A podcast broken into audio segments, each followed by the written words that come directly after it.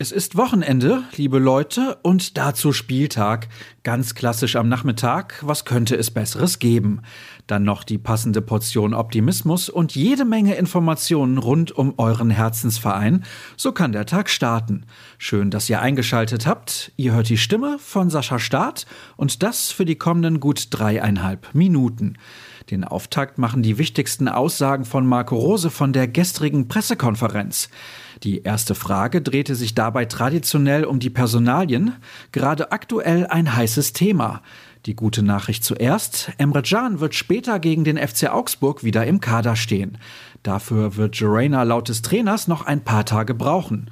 Die besonders schlechte Nachricht bezieht sich auf Erling Haaland, der gegen die Fuggerstädter nicht mit dabei sein wird.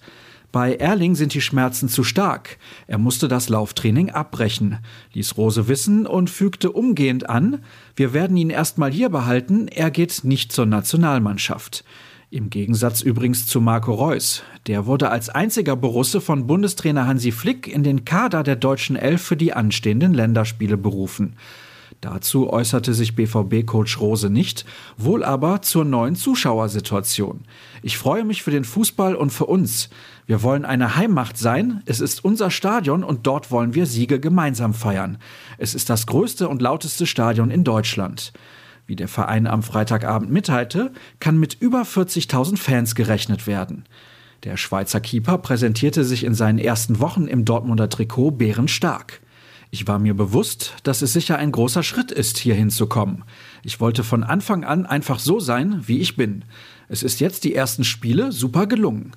Unser neuer Volontär Jari Sprenger hat weitere Zitate von Kobel aus dem sogenannten Feiertagsmagazin des Clubs für euch aufgeschrieben. Wir schauen konkret auf den Ablauf der kommenden Stunden. Anpfiff des Bundesligaspiels gegen den FCA ist um 15.30 Uhr.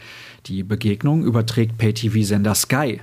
Den Kommentar übernimmt im Einzelspiel Markus Lindemann. Kai Dittmann sitzt in der Konferenz am Mikrofon. Michael Leopold stellt als Field Reporter die Fragen, während Britta Hofmann zusammen mit dem Experten Dietmar Hamann durch die Sendung führt. Apropos Sendung, die bieten wir natürlich auch an. Eine Stunde vor Anstoß begrüße ich euch herzlich zu unserer Live-Show.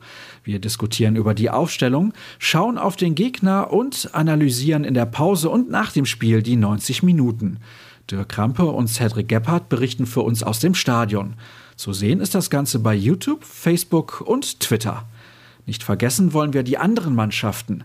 Die Amateure und die U19 sind erst morgen im Einsatz. Dafür empfängt die B-Jugend gleich um 11 Uhr den Nachwuchs des VfL Bochum. Der Kick aus Brakel wird auf soccerwatch.tv übertragen. Den Bericht dazu findet ihr, wie alles andere, auf ruhrnachrichten.de. Nutzt gerne auch Twitter und Instagram unter dem Handle rnbvb. Ich bin dort als Edsascher Start unterwegs. Euch wünsche ich später viel Spaß beim Gucken, vielleicht ja sogar im Tempel selbst, ansonsten in der Kneipe oder auf dem heimischen Sofa. Morgen hört ihr hoffentlich wieder rein. Bis dann!